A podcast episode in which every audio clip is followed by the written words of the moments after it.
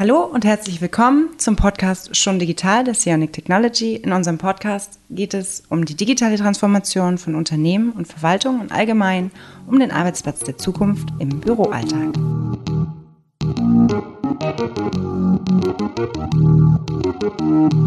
Mein Name ist Caroline Ilhardt, ich bin Content Marketing Managerin bei Sionic Technology und begrüße heute Dirk Martin von der Tech Consult GmbH als meinen Gast. Hallo und herzlich willkommen. Hallo.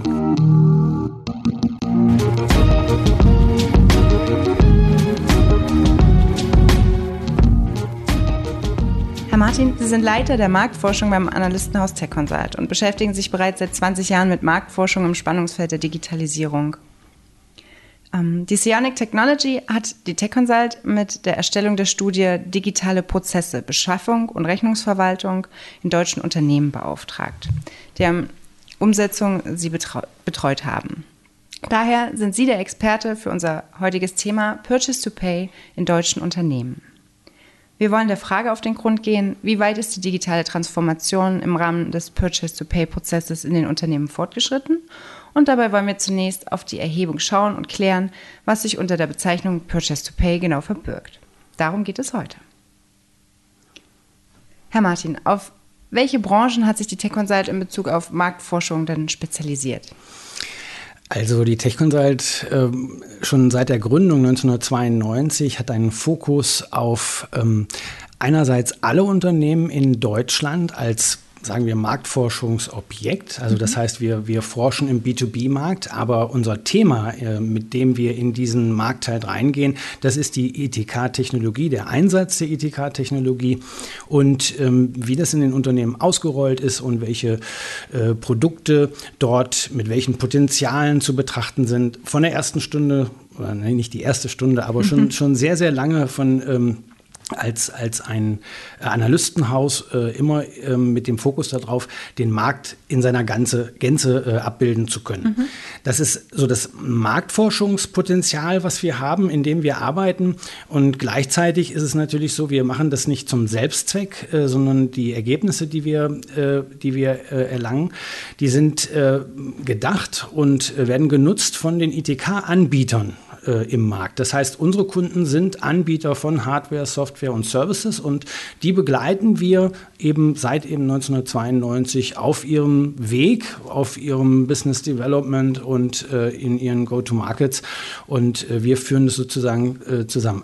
Und vielleicht noch ein äh, Hinweis dann, wir sind, wenn wir mit den Unternehmen äh, im Markt sprechen, äh, sozusagen immer mit einem Ohr am an den Unternehmen und an den entsprechenden Verantwortlichen mhm. äh, dieser, dieser Branchen äh, dran und äh, sind wie eine Art Schnittstelle, kann man das verstehen, zwischen den Anbietern und eben auch dem Markt. Das so als Einführung. ähm, Im vergangenen Jahr haben Sie dann ähm, im Auftrag des Sionic die Beschaffungs- und Rechnungsverwaltungsprozesse in deutschen Unternehmen angeschaut. Und die im Ergebnis entstandene Studie, die haben wir auch ähm, zur Nachverfolgung im, in der Podcast-Beschreibung verlinkt. Ähm, nur das nebenbei. Ähm, wie sah denn zunächst die Stichprobenauswahl aus? Ja, also äh, Ziel war es, äh, 200 Unternehmen äh, zu befragen. Wir haben dort einen, einen Schnitt gemacht und haben gesagt, wir möchten gerne Unternehmen ab 150 PC, also PCs, das ist ein, ein, eine, äh, ein Screen Screening-Kriterium. Unter 150 PCs haben wir gesagt, das ist noch nicht die äh, Infrastruktur, auf die wir äh, uns fokussieren, weil es mhm. ja um extrem automatisierte Prozesse geht und da ist auch eine entsprechende, entsprechende Schlagzahl ähm, abzuarbeiten. Und und deswegen sind wir in großen Unternehmen unterwegs. 150 PCs muss man sich vorstellen, ähm, das variiert ein bisschen in den Branchen, was das dann äh, mitarbeitermäßig bedeutet. Also ähm, das sind in einem, in einem, Industrieunternehmen dann deutlich mehr Mitarbeiter als vielleicht in einem Dienstleistungsunternehmen. Aber äh, so über den Daumen kann man sich merken, das sind große Unternehmen, so ab 500 Mitarbeiter aufwärts. Und äh, das geht halt auch bis nach oben hinaus. Also wir haben nicht nur, wir haben nicht nur ähm, jetzt in dem Segment 500 bis 999 90, sondern so richtig nach oben ausgerollt, mhm. um in allen äh, äh, größeren Größenklassen, die da kommen, noch entsprechende Aussagen machen zu können. Ja, das ähm, Und das über alle Branchen. Also wir haben alle in allen Branchen äh, Interviews durchgeführt. Natürlich äh, die allermeisten äh, Interviews in den Hauptbranchen, gerade bei den großen Unternehmen, was da dann eben noch an Industrie und Dienstleistung ist. Handel natürlich, ähm, das entspricht so dann in etwa der Grundgesamtheit, wie sich das, äh, wie sich das abgebildet hat in unserer Stichprobe. Aber äh, extrem wichtig, auch in unserem Kontext, äh, sind dann auch äh, Branchen wie Banken und Versicherungen. Die haben wir dann auch noch mit reingenommen und ein, ein bisschen äh, disproportional, sagt man. Also das heißt ein, ein bisschen quotiert, sodass wir in diesen Branchen äh, wie Banken und Versicherungen und auch Energie und Wasser und auch Telekommunikation entsprechende Aussagen generieren können. Ja, klingt spannend. Ähm, auf welche Erfahrungswerte können Sie denn äh, bezüglich der Teilnahmebereitschaft an solchen Befragungen zurückgreifen? Also ich stelle mir hm. vor, dass es gar nicht immer so einfach ist. Nee, also ähm, einfach ist es nicht, äh, Interviews zu führen. Also Sie müssen auch überlegen, mit wem wir sprechen. Äh, äh, Personen in, in Verantwortlichkeit in, in solchen Segmenten, ob das jetzt äh, äh, Einkauf, also wir haben ja, wir haben ja äh, Personen befragt aus dem Einkauf, aus dem äh, Finanz- äh, und Rechnungswesen, Controlling, ähm, die IT-Verantwortlichen, mhm. die da halt sind, ähm, die sind natürlich alle sehr eingebunden und wenn wir so ein Interview halt durchführen wollen, das kostet ein paar Minuten, das ist auch nicht mit zwei, drei Klicks gemacht, mhm. da muss man in gewisser Weise auch ähm, was liefern. Ähm, und äh, was liefern bedeutet, das ist eigentlich so das, was, was wir dabei, worauf wir uns da, wofür wir uns äh, einsetzen und uns Mühe geben, dass es ähm, dass das Interview für den, für den Teilnehmer ein Mehrwert ist. Also einfach das durchzuführen, weil wir von Strukturen reden, weil wir äh, Dinge abfragen, die ihn interessieren könnten. Also er, er ist quasi an einem Thema dran und merkt unter Umständen, äh, da habe ich noch nicht so einen Fokus drauf gehabt. Das klingt interessant. Ähm, und äh, wenn der dann natürlich, und das ist dann das Beste, äh, wenn er das natürlich noch verbinden kann mit einer Studie, die dabei rauskommt, äh, dann ist das schon ein echter Mehrwert für den Teilnehmer. Und da generiert sich das eigentlich die Bereitschaft. Das ist ein super Ansatz, ja, habe ich so noch gar nicht drüber nachgedacht. Cool. ähm, und wie läuft dann die Erhebung im Detail dann ab? Also ja. Sie haben definierte ähm, Personengruppen, die sie da ansprechen und ähm, haben sich mit dem Thema schon beschäftigt und dann wird ein Fragebogen erstellt und der geht dann raus, oder wie? Ja, so, so in etwa kann man sich das, so in etwa kann man sich das ja. vorstellen. Also den, den, der Fragebogen, ne, der wird natürlich äh, vorher strukturiert nach den Themen, die wir angehen wollen. Wir haben unsere Hypothesen, wir haben das, was wir erarbeiten wollen, die, die, wir sagen die Forschungsdimension, die mhm. Forschungsfragen, die sich da halt generieren, bauen unseren Fragebogen und dann merkt man im Laufe des Designs auch ganz genau, äh, mit wem wollen wir sprechen, ne? wie wollen wir das halt aufbauen, wie, wie wollen wir das machen, wer soll da mit reinkommen. Und wir haben halt ähm, mit, mittlerweile die Möglichkeit, ähm, äh, über äh, Partner, mit denen wir zusammenarbeiten, auf eine wirklich immens große Anzahl von Personen zuzugreifen, die freiwillig an Online-Panels teilnehmen. Mhm. Ne? Also wie gesagt, immer vor, in dem Kontext, dass die da auch einen gewissen Mehrwert haben, an solchen Befragungen halt teilzunehmen. Das klappt hervorragend. Ähm, und äh, aufgrund dieser Strukturen, äh, die wir haben, also äh, ähm, auf diese, Panels, mit denen wir zusammenarbeiten können, ist es so, dass wir zum Teil Sachen vorselektieren können oder, oder Daten vorselektieren mhm. können. Aber aber das ist dann halt so, dass wir, wir können wissen, welche Unternehmen werden das sein, also welche Branchen, welche Größenklassen. Wir können auch so ein bisschen die Ansprechpartner ähm, äh, nach, ihrer, nach ihrem Job, nach ihrer Jobrolle äh, definieren und Positionen auch noch. Aber das sind alles nur Vordaten. Und äh, dann wird vor, also es ist wie eine Vorselektion, dann wird eingeladen. Und in dem Moment, wo eingeladen wird, verliert dieser ganze Stamm ähm, seine Gültigkeit, weil es ist eine anonyme Befragung mhm. immer. Das heißt, wir können keine Rückschlüsse auf, diese, auf die Unternehmen oder die Personen ziehen. Und das heißt, wir haben zwar eine Vorselektion gehabt, danach beginnt unser Screening. Wir müssen sicherstellen mit unseren Fragen, dass wir äh, einen Ansprechpartner haben, der die Kompetenz halt mit sich bringt, um unsere Fragen zu beantworten. Das mhm. ist dann das Screening. Und okay. nach der Einladung wird dann äh, dort dieses Screening durchgeführt, der Teilnehmer klickt da drauf und das passt oder das passt nicht. Mhm. Bis vor 200 Interviews haben. Wie lange dauert das, bis man so dann tatsächlich die, die Ergebnisse zurückbekommt?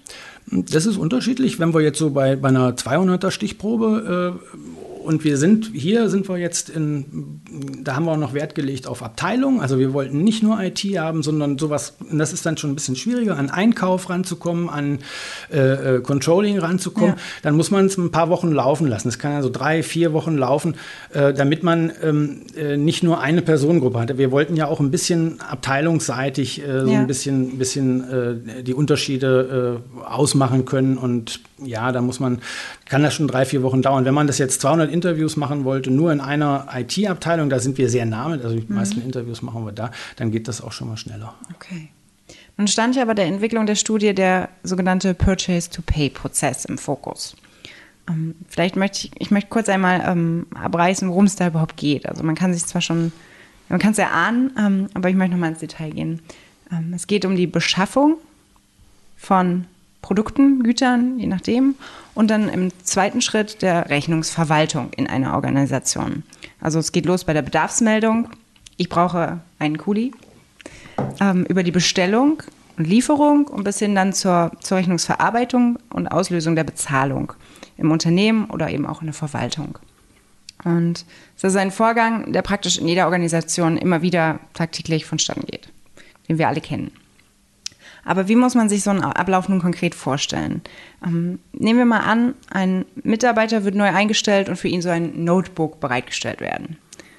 Ähm, das heißt, der Vorgesetzte, der den neuen Kollegen ähm, eingestellt hat oder sich eben da, ähm, dafür verantwortlich fühlt, ähm, den neuen Arbeitsplatz ähm, einzurichten, der gibt eine Bedarfsmeldung an zuständige Stelle weiter ähm, zentral im Idealfall über ein Enterprise Information Management System und ähm, ja, dann wird diese Bedarfsmeldung in einer mhm. Bestellakte abgelegt und Einkaufsleiter oder eben auch Geschäftsführer, je nachdem, ähm, wie, wie die Preishürden festgelegt sind, prüft dann diese Bedarfsmeldung und erteilt im Best Case dann die Freigabe.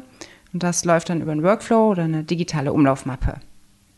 Und ähm, im nächsten Schritt bekommt der Einkauf die Information, wir benötigen oder wir sollen ein, ein Notebook beschaffen. In der Regel vielleicht nicht nur eins, aber in diesem abstrakten ähm, Beispiel jetzt soll das mal so sein. Ähm, normalerweise beginnt dann die Recherche nach ähm, ja, Anbietern, Produkten, es sei denn, man hat bereits bestehende ähm, ja, Lieferantenverträge etc. Das ist natürlich ein, ein recht aufwendiger Prozess. Ähm, Angebote müssen eingeholt werden. Eventuell kommt es auch zu einer Ausschreibung. Ähm, ja, und viele Informationen gehen, kommen zurück, also Angebote, ähm, Bestellungsoptionen etc. Und die müssen dann oder werden dann in einer Bestellakte abgelegt im Idealfall. Und auf Basis dieser Informationen kann dann ähm, ja, die Auswahl für einen Lieferanten erfolgen ähm, gegebenenfalls ähm, werden auch äh, Verträge noch ausgehandelt, ähm, ein Rahmenvertrag beispielsweise oder eben einfach nur ähm, die Festlegung von Skontofristen ähm, mit dem Lieferanten. Und ähm, ja, das lässt sich natürlich sehr gut mit einer Vertragsmanagementlösung abbilden, wenn man dann einfach alle Informationen, alle Facts ja, transparent im Überblick hat und an einem Ort und das über die gesamte Vertragslaufzeit und auch darüber hinaus. Und ja, hat man also die, die Voraussetzungen geschaffen, kann also die Bestellung ausgelöst werden. Das ähm, geht dann natürlich besonders gut, weil man eben ähm, die vorhergehenden ähm, Dokumente, die Informationen, die man dafür braucht, sich zu entscheiden und ähm, was man zu bedenken hat, alles eben in einer Bestellakte im Idealfall ähm, ja, vorliegen hat, das zentral. Und wenn dann die Ware zugesendet wird, kommt auch ein Lieferschein dazu. Ähm, dieser kann dann eine Lieferantenakte zu dieser ähm, Bestellung hinterlegt werden und steht dann für die spätere Eingangsrechnungsverarbeitung zur Verfügung. Ähm, natürlich ist die Ware zu prüfen, ob, sie, ähm, ob, ob, die Lieferung fehlerfrei und vollständig ähm, ankam. Ähm, auch hier müsste man ja wahrscheinlich hin und wieder auf ja, auf die Bestellung, ähm, auf den Bestellschein zurückgreifen und das ist natürlich dank zentraler Speicherung dann ähm, ähm, sofortig überall möglich. Also weil der Kollege, ähm, egal von welchem Ort aus, einfach auf die Informationen zugreifen kann. So ist es auch mit der Rechnung, die ähm, ja eingeht. Die wird natürlich erfasst, ähm, in welcher Form auch immer sie eingeht, per E-Mail, vielleicht auch als äh, Brief und ähm, wird im Anschluss zentral gespeichert und im Idealfall dann mit einem Workflow ähm, an Geninformationen, also an die zuständigen Mitarbeiter, diese zu prüfen und ähm, die Freigabe ähm, zu geben. Und die rechnerische Prüfung läuft allerdings äh, direkt äh, softwaregestützt ab. Das heißt also beim Eingang der Rechnung ähm, werden, ähm, werden die Daten ausgelesen und dann startet der Workflow automatisch, ähm, wenn alles korrekt ist. Und im nächsten Schritt kann dann die Rechnung freigegeben werden und ähm, ja, zur Zahlung freigegeben und aus, die Zahlung auch ausgelöst werden. Und wenn ich jetzt gerade vom idealen ähm, Purchase-to-Pay-Prozess ähm, softwaregestützt rede, dann ähm, wird nach der Zahlung ähm, die Rechnung rechtskonform und sicher in einem entsprechenden Geschäftspartnerakte archiviert und somit sind alle Informationen und Daten zum Vorgang an einem zentralen Ort gebündelt. Also das in Kürze und recht oberflächlich der Purchase-to-Pay-Prozess, ähm, softwaregestützt natürlich. Ähm, ich denke, wir können uns auch gut vorstellen, wie aus unserer Sicht heute chaotisch das läuft, wenn ähm, man nur noch mit, oder man, wenn man nach wie vor mit mhm. ähm, Zetteln hantiert. Und je größer ein Unternehmen oder ähm, je mehr Standorte es gibt, umso ähm, schwieriger ist es und umso mehr Zeitaufwand bedeutet das auch. Nun ist aber die Beschaffung ja nicht überall gleich organisiert. Möglicherweise wird die Bestellung ähm, von einem Kugelschreiber anders gehandhabt als ähm, die Bestellung von Büroausstattung. Ähm, worauf ist Ihrer Meinung denn hier zu, nach, denn hier zu achten? Ähm, Sie haben jetzt tatsächlich ja den, den Idealzustand mhm. sehr gut beschrieben. Das ist jetzt halt diese Prozesskette, die wir zu untersuchen hatten. Also ja. ähm, Idealzustand mit einer mm, vollautomatisierten, mit einem vollautomatisierten Ablauf, äh, unterstützt durch Software. Ähm, das kann man sich ja an die Wand hängen und gut angucken. Ähm, da sind wir äh, jetzt ähm, bei unseren Unternehmen, die wir untersucht haben, und wohlgemerkt große Unternehmen, da sind wir noch weit von entfernt, dass das jetzt alles genau so abläuft und ineinander dass der gesamte greift. Prozess digital dass der gesamte ist. Prozess mhm. digital ist. Also das ist äh, äh, eher der Ausnahmefall. Ne? Vor allen Dingen auch ähm, äh, es ist, ja, es ist ja keine Voraussetzung, diesen Prozess so zu haben. Also das ist zwar der optimale Weg in Kombination mit der Software und als äh, äh, vor dem Hintergrund und Ziel, dass ich das automatisiere. Mhm.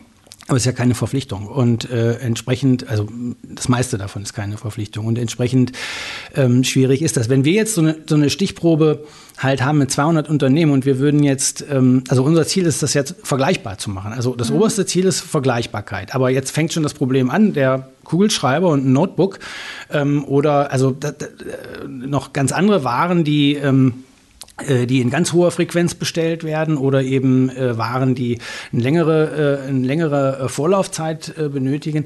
Das, das sind äh, die die, ist es dieser, dieser ganze Pool an, an Möglichkeiten, der, der, der muss so designt werden, oder beziehungsweise unser Ansatz muss so designt werden, dass wir ein Unternehmen verschiedener Branche, also Unternehmen verschiedener Branchen und ähm, miteinander vergleichen können. Also äh, in irgendeiner Weise muss das geschehen. Wir haben jetzt äh, aus der Ökonomie ist das jetzt ähm, bietet sich das an, dass man halt mit, mit von kurzlebigen Gütern und langlebigen Gütern spricht. Also das ist so eine eine Differen ein Differenzierungsmerkmal, äh, was wir als Ansatz haben, ohne da äh, genauer reinzugehen. Es geht nicht ums, es geht bei uns nicht ums Detail. Mhm. Ne? Äh, das ist, äh, wir, wir müssen gucken, dass wir, dass wir nur die, die Abläufe vergleichbar bekommen. Und dann ist es halt wichtig, dass man zwischen kurz- und langlebigen Gütern, da, dazu kommen Investitionsgüter, das nehmen wir so mit in dieses langlebige halt mit rein, weil das ein, ein anderer, anderer Ablauf ist, dass man zwischen diesen Ebenen unterscheidet. Das war ein Ansatz den wir gewählt haben.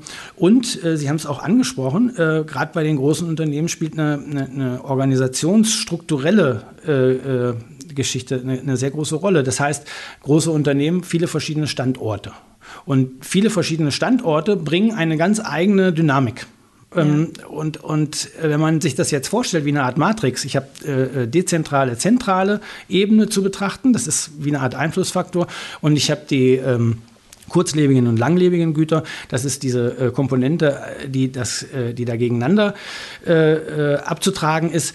Dann ist das so so eine grobe Skizze, äh, wie wir uns der Sache genähert haben. Ne? Und ja, ähm, wir, wir sind da ganz äh, wertfrei reingegangen, also zentral und dezentral. Da geht es gar nicht darum, was ist jetzt besser. Das haben wir auch festgestellt, das kann man gar nicht so sagen. Ähm, das kann, wenn ich eine zentrale Beschaffung habe in einem großen Unternehmen, das läuft dann meist so über einen Einkauf, das hat halt äh, bestimmte, das hat auch bestimmte Vorteile. Bei einer, bei einer zentralen äh, äh Beschaffung äh, ist das halt zum Beispiel auch so, dass ich da äh, andere Konditionen im Einkauf halt aushandeln kann oder sowas, was da ja. halt eben ähm, da, da anspringt. Ähm, das, das sind ganz wichtige Dinge, die für zentral sprechen. Äh, es gibt aber, auch, also gibt aber auch Nachteile, wenn ich viele Standorte habe und ich habe was sehr kurzfristiges anzuschaffen und ich muss das erst über eine Zentrale machen, dann ist es unpraktisch. Ich brauche das viel schneller. Dann soll es vor Ort sein. Und jetzt stellen sich 200 Unternehmen dieser Größenklasse vor, was die alles beschafft, zu beschaffen haben mhm. und in welcher Weise ähm, äh, das beschafft wird. Da ist natürlich ähm, da würden Sie alles finden, was man sich nur so vorstellen kann. Aber wir haben das versucht, äh, auf diese, diese Ebenen der Vergleichbarkeit zu bringen. Das ist auch äh, soweit gelungen, dass wir dann halt die, die Unterschiede halt äh, dabei entsprechend rausarbeiten können. Ähm, äh, was man vielleicht so mitnehmen kann daraus ist, äh, gerade wenn es um so eine strategische äh, Beschaffung geht, also ich muss irgendwie äh, etwas, was mit einem hohen Budget verbunden ist, ähm, worüber ich länger nachdenken muss. Das, das wird, das ist so dieser, der Ist-Zustand so ein bisschen, ja. das läuft so eher über äh, die Zentrale, ne? also zentrale Beschaffung. Ähm, tendenziell eher über diese zentrale Beschaffung. Wie gesagt, der Einkauf hatte ich schon gesagt, der ist da ein bisschen mehr drin. Und äh, umgekehrt ist es so, dass man, ähm, dass man da, äh, also oder anders ausgedrückt, ähm, das machen so die, die zwei Drittel der Unternehmen machen das, also von den Großen. Ne, wenn, wenn die jetzt sagen, äh, wir haben langfristige, also äh, ähm, strategisch wichtige äh, Investitionen oder so, dann wird das zentral beschafft. Das sind zwei Drittel, die das machen, deutliche Mehrheit. Ein Drittel macht es wieder andersrum. Das kann man dann im Detail so nicht genau sagen, aber das sieht man. Umgekehrt ist es ist genau umgekehrt. Ne? Wenn ich jetzt halt, es konnten wir genau abfragen, die kurzlebigen äh, Güter, wenn, wenn die äh, beschafft wie werden. Verbrauchsstoffe. Ja, also genau, das können Produktionsmittel sein, ja. also äh, irgend, äh, ähm, äh, wie, wie, wie ja, Verschleißteile mhm. irgendwie oder, oder Betriebsstoffe, äh, mhm. die es da gibt, aber natürlich auch Kopierpapier, der obligatorische ja. Kugelschreiber mhm. und so weiter. Ne? Ähm, das, sind, das sind dann die Verbrauchsgüter, die kurzfristig beschafft werden und da ist dann halt auch ganz klar, also auch bei den ganz großen Unternehmen mit vielen Standorten, ähm, sowas wird dann, äh, das wird dann hauptsächlich dezentral beschafft. Ne, mhm. Das ist einfach, da sind dann sonst die Wege äh, zu lang. Ja. ja. Ähm, schauen wir jetzt mal auf den tatsächlichen Einsatz von digitalen Workflows. Das hatte ich ja schon mal mhm. angedeutet. Ähm, Im Rahmen des Einkaufsprozesses zunächst. Ähm, digitale Workflows rund um die Beschaffung von der Bedarfsanalyse, der Lieferantenauswahl und dem Vertragsmanagement bis hin zur Rechnungsverarbeitung bieten dem Unternehmen ja meiner Meinung nach und auch äh, vieler anderer Meinung nach, ähm, großes Potenzial. Wo wird denn tatsächlich entsprechend Software eingesetzt? Hm. Ja, ähm, das Potenzial, äh, das ist unzweifelhaft da. Wir, das werden wir nachher noch äh, äh genau abtragen, wie mhm. groß sogar das Potenzial ist. Aber wenn wir uns das jetzt angucken, äh, wie, äh, wie wird das gehandhabt in den Unternehmen, dann stellen wir halt fest, es ist äh, es ist nicht durchgängig. Also wenn wir als Beispiel eine Rechnungsverarbeitung äh, sehen ähm, und äh, uns jetzt vorstellen, wir haben ein, ein riesiges Unternehmen mit äh, das haben wir da zum, zum Teil auch, also das haben wir mit erhoben, äh, Unternehmen, die, bei denen da 500, 250, 500 Rechnungen im Monat einflattern, die, da könnte man das annehmen, dass das irgendwie automatisiert ist, dass mhm. da eine Rechnungsverarbeitungssoftware im Einsatz ist. Das ist äh, aber mitnichten äh, der Fall. Das ist äh, bei, also in, in der Stichprobe äh, waren das die Hälfte. Die Hälfte der Unternehmen hat das, hat das so, dass, das, dass man das als eine, eine Softwareunterstützung bezeichnen kann, dass das also eine, eine eigenständige Lösung ist. Bei den großen Unternehmen wird es ein bisschen mehr, das sind dann 60 äh, Prozent bedeutet 40 Prozent haben das nicht. Und ähm, das heißt nicht, also das bedeutet nicht im Umkehrschluss, die arbeiten immer mit Papier. Nee. Die finden schon irgendwo eine eigene Lösung. Da wird auch gescannt, da wird auch in irgendeiner Form digitalisiert oder wie auch immer das gemacht wird. Per aber E-Mail ähm, durch die Gegend geschickt. Ja, ne, aber, aber die, die Lösungen, von denen wir jetzt hier sprechen, also die mhm. Spezialisten, die, ja. die eigen, also das heißt nicht umsonst Lösung, ne, das, mhm. äh, diese, diese Lösungen, die dort äh, spezifisch eingesetzt werden können, das ist ähm, überschaubar. Äh, geht man eigentlich davon aus, dass das in diesem Segment, da waren wir, also ich will nicht sagen überrascht, äh, das, das kann, man, kann man jetzt nicht sagen, aber, aber wir haben so ähm, kein, also wir, wir hatten, wir haben ja gefragt nach, nach elektronischer Archivierung, nach der äh, Rechnungseingangsverarbeitung. Wir hatten auch die, die elektronische Akte und Dokumentenmanagement ja. und äh, nach, nach Vertragsmanagement, Sie haben das schon erwähnt, mhm. nach diesen Dingen haben wir gefragt und wir, wir kommen dann ja, so, so, das pendelt so zwischen 50 und 60 Prozent, also ganz knapp so, so drüber, was da, was da eingesetzt wird mhm. an, an richtiger Lösung. Und das zeigt alleine schon, äh, nur, diese, nur dieser Ist-Zustand an eingesetzter Lösung, ähm, dass da äh, sehr viel äh, Potenzial äh, noch ist.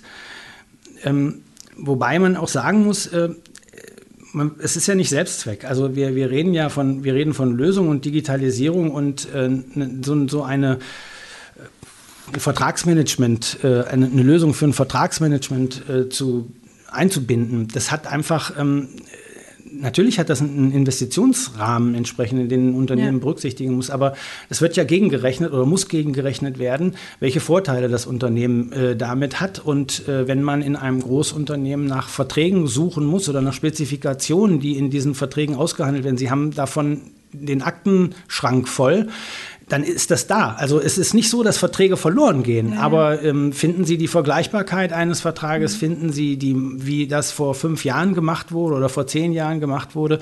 Und ähm, da ist halt im, gerade der Faktor Zeit, der Faktor Zeit ist dann genau das, was da reinspielt und man stellt immer wieder fest, wie schön wäre es, hm, wenn das digitalisiert wäre. Also das ja. jetzt mit Suchfunktion ist noch das Geringste. Ne? Ja. Also. Okay, also jetzt wissen wir genau, es sind noch lange nicht äh, alle Unternehmen ähm, mit Software im, im, Bereich Rechnungsbearbeitung unterwegs. Ähm, wo liegen denn die Gründe dafür, dass die Unternehmen, aber auch die Verwaltungen da eher noch zurückhaltend sind? Ja, wir, wir fragen prinzipiell, ähm, ist das immer diese, diese Herausforderung oder die Hemmnisse, das ist immer so eine grundsätzliche Frage, die wir, die wir damit einführen. Mhm. Ähm, da gibt es erstmal so einen Wert, äh, ähm, den man, den man ganz oben als Topwert irgendwie versucht zu begreifen, wie viele haben denn eigentlich gar kein Hemmnis oder gar kein, gar kein, sehen da gar kein Problem mit. Ne? Äh, das ist schon mal so, so eine, so eine, so eine äh, Messlatte, da kann man schon ein bisschen erkennen, wie das Niveau ist, wie die Einstellung ist. Und das sind in diesem Falle äh, 25 Prozent, also ein Viertel der Unternehmen hat, sieht eigentlich gar kein Problem, äh, äh sich so eine Software ein. Da könnte man sagen, ist viel. Finde ich nicht. Also für mich, äh, ich finde nicht, dass das äh, äh, viel ist, ganz im Gegenteil. Es sind mhm. halt eben drei Viertel der Unternehmen sehen jetzt halt die Hürden und ähm, wenn man sich das so im Detail anguckt, was das für, was das für Hürden sind, dann sieht man, dass das recht äh, ich, ich sage dazu, breit verteilt ist. Also äh, ganz häufig haben wir das, dass wir, äh, weil, weil wir fragen sowas immer als eine Mehrfachantwort ab. Also ja. weil es ist nicht immer nur ein Punkt, der jetzt dann äh, äh dafür ausschlaggebend ist. Aber wenn man sich das in dieser Befragung hier anguckt, dann habe ich halt ähm, ich habe äh, äh, verschiedene, wir haben nach, nach zum Beispiel die technische, das nach dem technischen Know-how gefragt. Ne? Ist das, ist das, kann das ein Grund sein? Also das fehlende technische Know-how ja. ist nicht alleine die, die Implementierung oder die, die Handhabung dann äh, ähm, im, im, in der Praxis, sondern dieses fehlende technische Know-how, das ist auch der Mitarbeiter. Also das ist halt auch einfach die Bereitschaft, sich damit auseinanderzusetzen. Ähm, und das ist klar, das ist Veränderung und äh, jede Veränderung ist immer erstmal äh, eine Schwierigkeit. Aber das sagen halt auch nur, in Anführungszeichen, das sagt halt auch nur ein Viertel, dass das ein Problem wäre. Und äh, noch etwas weniger als ein Viertel ähm, äh, spricht von äh, zunehmender Komplexität, also dass das, dass das ganze System als solches zu komplex mhm. wird.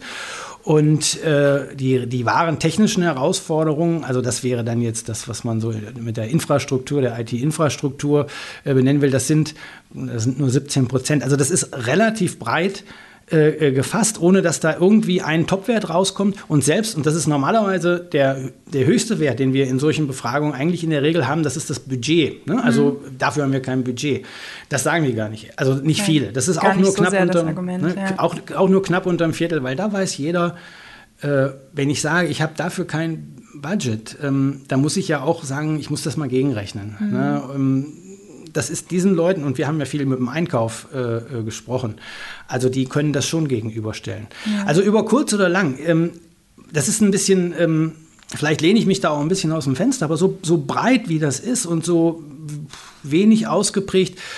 Ich glaube, ähm, da, da ist mächtiges Potenzial. Die Unternehmen äh, sträuben sich gar nicht so sehr ne, mit diesen mhm. Hemmnissen. Man muss es ihnen jetzt halt nur mal irgendwie noch mal so verklickern und sagen, ähm, ihr müsst wirklich das, was als ein, eine Softwarelösung euch bringt, ne, das, ja. das müsst ihr jetzt nach vorne stellen und da aktiv werden. Weil also die Hemmnisse, die, die, die Nennung, das überzeugt mich nicht. Ja. Wenn da jetzt 80 Prozent sagen würden, ähm, 80 Prozent sagen, äh, das ist uns zu komplex, oder äh, das Know-how fehlt uns, dann könnte man sagen, okay, wir müssen mit den Mitarbeitern sprechen, wir müssen da äh, entsprechende Schulungen vorbereiten mhm. oder so.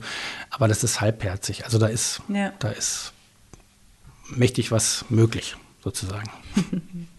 ähm, das deutet ja auch darauf hin, dass ähm, trotz der Hinderungsgründe elektronische Lösungen ähm, zunehmend den Beschaffungsprozess automatisieren. Also es ist ja schon so, dass da durchaus ähm, ja eine Tendenz hm. eindeutig erkennbar ist.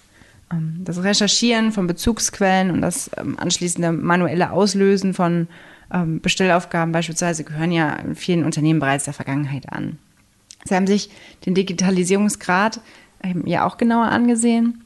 Wie sind die Unternehmen denn da bereits aufgestellt und, und wie sieht eine umfassende Automatisierung des Bestellvorgangs denn aus? Hm.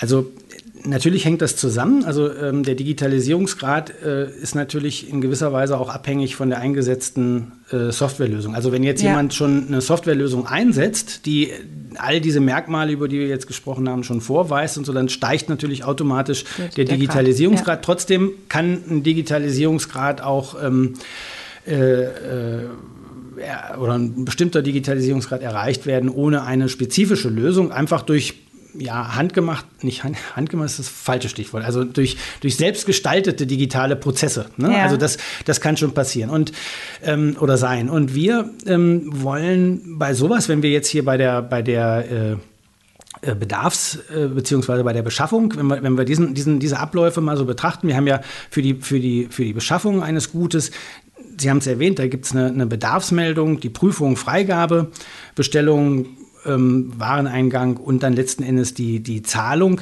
Ähm, da ist es äh, natürlich so, dass äh, wenn Sie in diesen einzelnen Bereichen Digitalisierungsgrad, in diesen Prozessen Digitalisierungsgrad äh, äh erhöhen wollen, dann kann das natürlich nur in gewisser Weise automatisiert passieren. Mhm. Das Stichwort dabei ist, ist immer der Medienbruch. Ne, wenn wir von einem Digitalisierungsgrad sprechen und wir haben das diesen Unternehmen aus diesen einzelnen Prozessen versucht zu entlocken, dann haben wir auf der einen Seite komplett manuell, also da ist das ist ein, ist ein theoretischer Wert. Ne? Ja. Also ein Wert von null, äh, in dem jetzt alles irgendwie mit äh, Papier, basiert, Papier basiert, sprich Aktenordner und äh, von Büro zu Büro und das, das bis hin mhm. zu eben einer vollständigen Digitalisierung. Automatisierung, das wäre 100. Und jetzt müssen sich äh, die Unternehmen äh, äh, für diese einzelnen Prozesse der Beschaffung, dort mussten die sich einordnen. Und das ist ähm, äh, sehr plausibel, sehr gut äh, auch äh, abgebildet gewesen im Kontext auch der anderen Daten, die wir da haben. Und ja, also äh, da kommt man zum Beispiel bei einer, bei einer Bedarfsmeldung, hat man so einen Digitalisierungsgrad, so im Durchschnitt von, von 54 Prozent mhm. von 100. Ne? Das, ähm, das bedeutet, äh, da ist einfach die, die Hälfte dessen, was passiert, ist jetzt nach Meinung der Befragten eben nicht digital. Die ja. Hälfte dessen, was dort an, an, an, an Abläufen äh, insgesamt zu dieser äh, Bedarfsmeldung äh, dazugehört.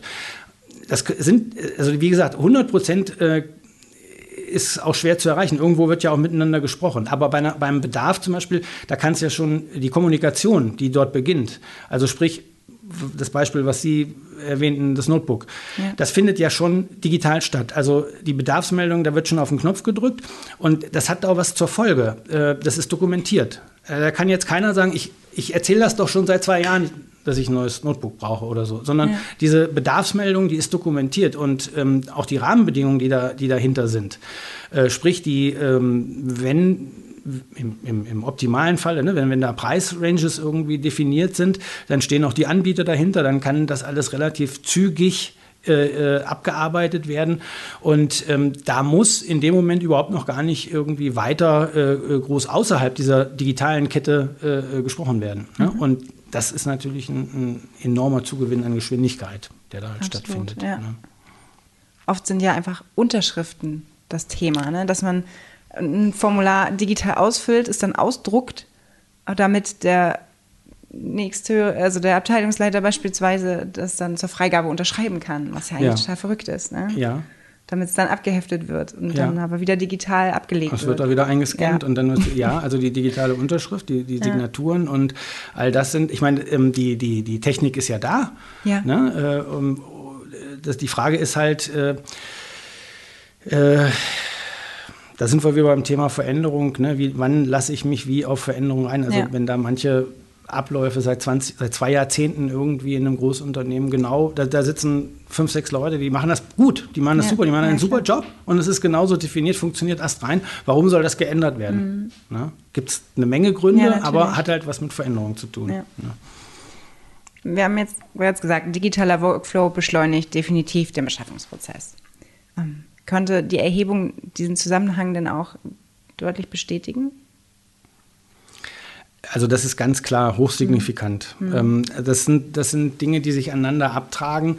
Ähm, das war natürlich auch prinzipiell eine Hypothese, die wir, die wir äh, mitgebracht haben, dass wir gesagt haben, wir gehen, also Sie merken es auch, wir, wir setzen das ja in vielen Dingen auch voraus. Ne? Diese, ja. ähm, diese, diese Form der, der Automatisierung äh, sorgt halt für, eine, für einen enormen Beschleunigungszuwachs. Äh, äh, Aber ähm, die Frage ist, und das muss man den, den äh, Teilnehmern ja dann oder den Unternehmen auch zugestehen, wie sie das subjektiv empfinden. Ne? Also wir können ja viel behaupten und wir können auch sagen, das ist auch ganz klar, dass man da auf die Knöpfe drückt und das passiert. Aber, aber wie ist das halt mit den, mit den Teilnehmern selbst? Und die sagen uns das halt auch. Ne? Also über den Daumen weg kann man halt so über, über, alle, Bestell, äh, über alle Beschaffungsprozesse hinweg, äh, da kann man, kann man halt so äh, durchaus sagen, dass da ein Viertel aller Teilnehmer jetzt hier in dieser, in dieser Stichprobe, ein Viertel beschreibt es als optimal.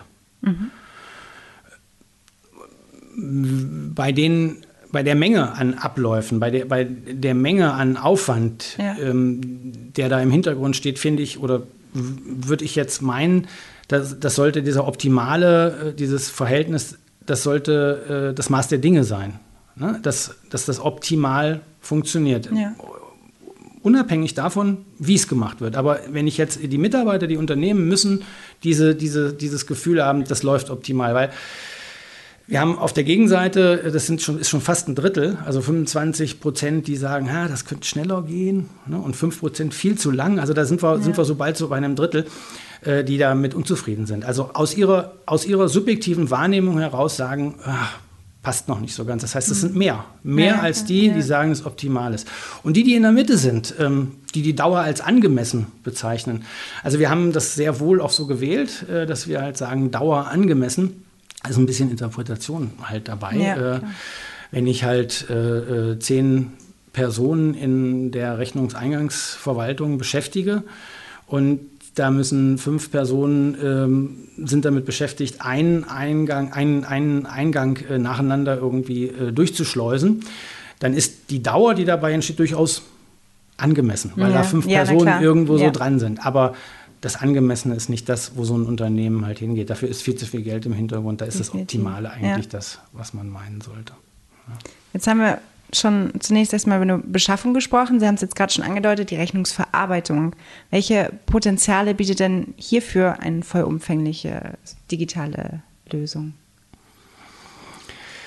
Ja, also äh, genau, wir haben es wir mal ganz kurz äh, schon, schon angesprochen. Ähm, bei, einer, bei der Rechnungs, beim Rechnungseingang ist es ja so, die Unternehmen, von denen wir jetzt hier gesprochen haben, äh, die kriegen ich glaube, irgendwie, das war ein, ein, ein, Drittel der Unternehmen hat 500 Rechnungseingänge. Mhm. Ne, 500 Rechnungseingänge ähm, im Monat. Im, im Monat ne? mhm. ne? Also das ist ja auch eine, eine, Menge, die bearbeitet werden muss. Ja. Und das fängt schon an, ähm, äh, das kommt elektronisch, kommt die Rechnung, kommt sie auf Papierform, ne? aber die muss ja erstmal, also im Optimalfall, die muss ja ausgelesen werden. Ne? Ja. Wenn ne, ne, das Auslesen der Rechnung ähm, sprich auch die Erkennung äh, dessen, was wichtig ist, um das klassifizieren zu können. Eine automatische Klassifizierung der Rechnung, da, das ist eine, äh, die, die weitere Voraussetzung, um das auf die entsprechenden Konten äh, zu schreiben. Wo wird das kontiert, damit das dann in die Freigabe äh, zu den Personen geht und die Zahlung halt angewiesen werden äh, kann. Ähm, das sind diese, diese äh, Dinge, die nur funktionieren, wenn es da keinen Medienbruch zwischendrin gibt. Da kommt wieder das Stichwort Medienbruch. Ne? Das ist halt äh, ganz wichtig. Und eine, eine äh, vollautomatisch, äh, voll äh, digitalisierte Lösung kann das eben am Stück. Ne? Da ist halt kein Medienbruch drin. Ne? Das, das, das Ding ist halt einfach nur, ähm, dass das pa die Papierrechnung im Moment nach wie vor eine Rolle spielt. Kann, ja. man, kann man gar nicht ja, anders klar. sagen. Ne? Ja. Ich möchte jetzt mal einen kleinen Sprung machen, weil wir jetzt doch schon ganz schön, ganz schön ins Detail gegangen sind und einfach mal eine These aufstellen und sagen, Automatisierung macht glücklich. Welche konkreten Einsparpotenziale lassen sich denn bei einer vollständigen Digitalisierung des Purchase-to-Pay-Prozesses erreichen? Ähm, also ich nehme das mal so mit. Die Automatisierung macht glücklich alleine deswegen, weil äh, ja Glück äh, hat ja was mit Zufriedenheit zu tun. Ja. Ne? Also kein Glück ohne Zufriedenheit, womit auch immer. Ne? Und ähm, also zufriedene Mitarbeiter sind auch eher die glücklichen äh, ja. äh, Mitarbeiter. Das, äh, das, äh, das ist schon klar. Ansonsten ist das Thema Glück natürlich auch ein Thema für eigene Podcasts. Das, das ist schon wahr.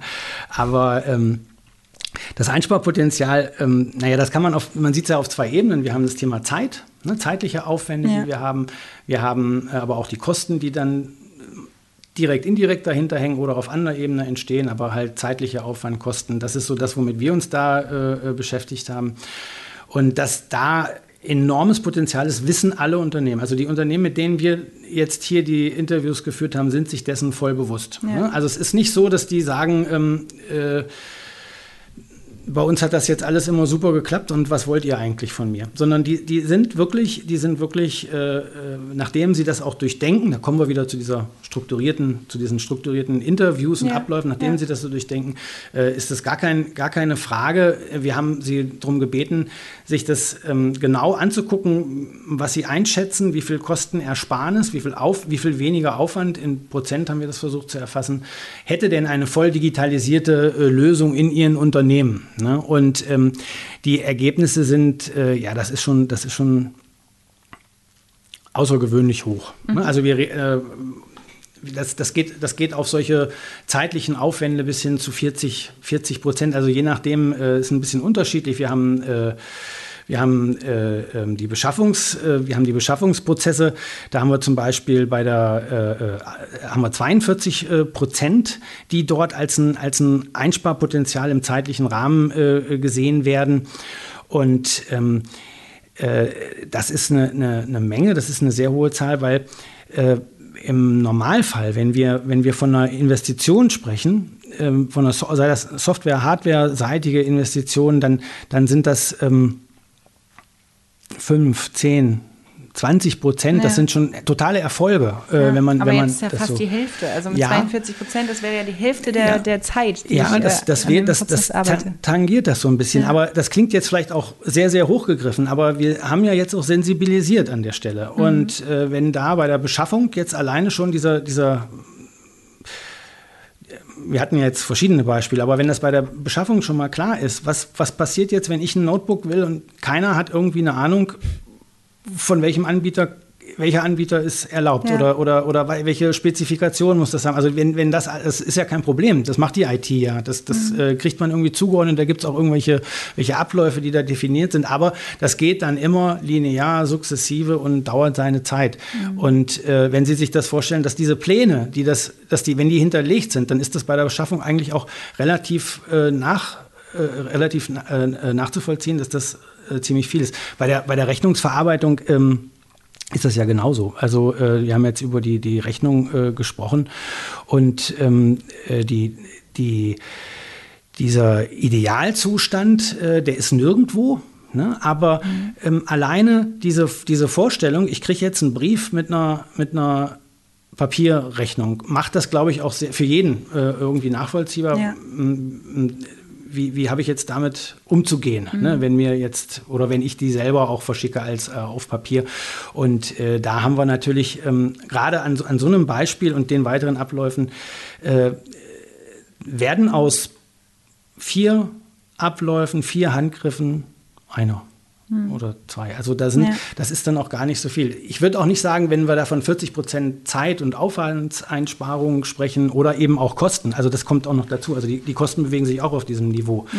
Das heißt nicht, dass ähm, äh, dass jetzt hier äh, eine sofortige äh, Entlastung des gesamten Personalhaushaltes irgendwie um 40 Prozent stattfinden kann. Ja. Das ist damit nicht gemeint. Aber wir, wir reden, wir sind ja in diesen einzelnen Prozessen drin und dann hat das natürlich einen Effekt. Also vielleicht sind da 40 Prozent Aufwand und Kosten äh, 10 Prozent im Budget selbst, im, im gesamten Haushalt. Das mhm. muss man dann sehen, das ja. variiert auch.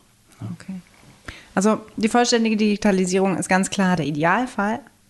Ähm, aber auch schrittweise Automatisierung äh, können, Organ können Organisationen ähm, natürlich einen Vorteil bieten. Ähm, häufig ist die Rechnungsverarbeitung tatsächlich einer der ersten Prozesse, die automatisiert werden. Welche Vorteile stechen da besonders heraus? Bei der Rechnungsautomatisierung? Mhm. Also die äh, Rechnungsautomatisierung hat natürlich ähm, den Vorteil, dass wir ähm, eine ganze Kette äh, folgend haben, ähm, die äh, ganz wichtig, äh, dass die, diese, diese Kette, die halt folgt, dass ich ähm, am Ende alle einzelnen Teilschritte, die dort waren, ähm, nachvollziehen kann. Ich habe eine, eine gewisse Transparenz, äh, die dort eben entsteht. Ich habe ähm, nichts mehr auf dem Tisch. Ne? Ich habe äh, den zeitlichen Ablauf abgebildet. Ich habe äh, die, die Inhalte sofort zugeordnet. Also ich, ich weiß äh, jederzeit, wo die Rechnung hingegangen ist. Nicht nur auf welchem Tisch sie gelandet ist, sondern wer die wann bearbeitet hat, an welchem Punkt das eben gekommen ist. Und ähm, naja, es ist revisionssicher, das kommt sowieso noch mit dazu. Und ich habe halt auch, äh, äh, also das äh, kann man natürlich mit dem Aktenordner äh, auch halt gestalten, aber ich muss mich nicht mehr extra darum, ich muss mich da äh, nicht mehr äh, darum kümmern. Ne? Und dann ist das eben so, dass ähm, das auch für alle Befragten noch gar kein Thema ist. Da hatten wir auch so eine Frage, dass dann da sich aus 57 Prozent sofort committed haben und gesagt haben, dass das auch ein sehr guter Ansatz ist, da sowas halt zu digitalisieren. Gar kein Thema. Okay. Digitale Beschaffung und Rechnungsverarbeitung. Das waren unsere Themen ähm, heute und sind definitiv wichtige Themen für deutsche Unternehmen. Das hat auch die Studie im Auftrag des Sionic ähm, eindeutig gezeigt. Ähm, die Mitarbeiter schätzen die Einsparpotenziale, auch wenn noch nicht alle Unternehmen ähm, diese voll ausschöpfen. Das ist ganz klar. So, so viel dazu. Ähm, Sie haben auch schon deutlich gemacht, die Digitalisierung des Rechnungsmanagements lohnt sich. Ähm, ich muss noch mal, ich muss noch mal was sagen. Vielleicht ist das äh, eben bei dem, bei dem äh, Rechnungs, also um, um das Fazit noch mal zu verbinden. Ja. Also der, ähm, was wir eben beim Rechnungseingang hatten, also diese, diese, das ist so eine, so eine Metaebene, ist die Transparenz. Mhm. Die, die, die Transparenz, also ähm, das ist auch das Stichwort, das ist etwas, was äh, äh gar nicht ist halt kein knallhartes äh, äh schwarz-weißes Kriterium. Eine, eine Transparenz ähm, bedingt dann alles andere, was dahinter kommt. Also all die Dinge, über die wir jetzt an Vorteilen dann gesprochen haben, ob das beschleunigt wird. Ne? Mhm. Es wird beschleunigt, weil die Dinge klarer sind. Ne? also Informationen liegen zentral ab. Jeder genau. hat äh, die Möglichkeit, ja. von wo auch immer darauf zugreifen zu können. Das, das, das also jeder, der es soll. Ja, und, und genau. Und auch, auch ja. erst, wenn ich eine Transparenz habe, ja. kann ich auch erst äh, Dinge automatisieren und äh, Routine-Dinge äh, verteilen. Und von Fehlern brauchen wir nicht sprechen. Das ist halt auch durch Transparenz halt äh, äh, äh beeinflusst. Ne? Mehr Transparenz, ja. weniger Fehler.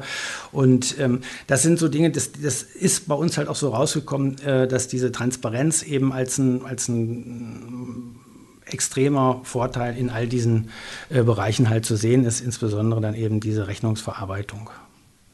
Das muss ich da nochmal einwerfen an der Stelle. Ja, ist auch ganz wichtig tatsächlich. Mhm. Dann auch letztendlich der der Auslöser ja, mhm. dafür. Genau. Ja, dann danke ich Ihnen ja, für das Fazit. ja, ähm, also ich habe noch, wenn ich noch die Zeit noch habe, dann ja. kann ich noch so. Schießen ähm, los. äh, die, die kann ich halt noch sagen, dass äh, dieser, dieser Digitalisierungsgrad, von dem wir gesprochen haben, äh, diese, diese Abhängigkeit, also das ist, ähm, wir, verfolgen das in allen Bereichen, äh, in denen wir untersuchen. Jetzt nicht nur hier in dieser Studie, sondern Digitalisierungsgrad. Das ist, ich meine, Digitalisierung ist das Thema schlechthin und ähm, dieser Digitalisierungsgrad und die Abhängigkeit, das sind äh, ganz äh, zentrale Merkmale und Ausprägungen, an denen man etwas abtragen kann. Ob das jetzt Erfolg ist, also Unternehmenserfolg, oder ob das jetzt, wenn wir jetzt hier ganz spezifisch in diesem Ding, in, in diesem äh, Untersuchungskontext von Geschwindigkeit sprechen, also Effizienz, Geschwindigkeit, dann ist das in direkter Abhängigkeit zum Digitalisierungsgrad zu sehen. Das mhm. ist, ähm, wir haben da schon drüber gesprochen, aber das ist ein, ein ganz hoher, hoher ähm, Einflussfaktor, den, den man äh, immer sieht. Den, den, sieht man immer. Und je höher der Digitalisierungsgrad, umso schneller funktioniert das Ganze, umso effizienter ist das. Und dann die Transparenz ist die Qualität dabei. Also okay. wir haben zwei Dinge. Ja, wir haben eine ja. Schnelligkeit und die Transparenz als Qualitätsmerkmale. Mhm. Ja, das äh, ist jetzt äh, sehr, sehr nachvollziehbar. Danke dafür. Ähm, auch, dass Sie sich die Zeit genommen haben, ähm, heute mit uns über die Studie und deren Ergebnisse zu sprechen und diese einmal genauer zu betrachten. Ich fand es sehr aufschlussreich, sehr informativ. Ähm, und das, obwohl ich auch die Studie schon ähm, sehr detailliert gelesen habe, ist es jetzt doch nochmal, also, also macht die Sache jetzt auch nochmal rund viel, viel nachvollziehbar. Ähm, ja, das Zuhören und auch äh, das Zusehen haben hoffentlich genauso viel Spaß gemacht. Ich denke, wir konnten das doch nochmal anschaulich ähm, erklären, ähm, worum es äh, denn tatsächlich auch beim Purchase-to-Pay-Prozess geht und ähm, ja, was eine äh, Digitalisierung ähm, oder Automatisierung des Prozesses tatsächlich bringt. wenn nun aber doch noch ein paar Fragezeichen aufgekommen sind, meldet euch gerne bei uns ähm, gern per Mail an info@sionic.com.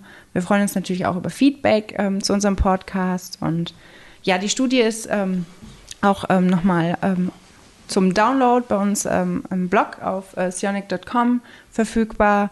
Dort ähm, haben wir auch ein White Paper ja, bereitgestellt, der nochmal ähm, mehr Details zum ähm, Ablauf des Purchase-to-Pay-Prozesses ähm, vermittelt.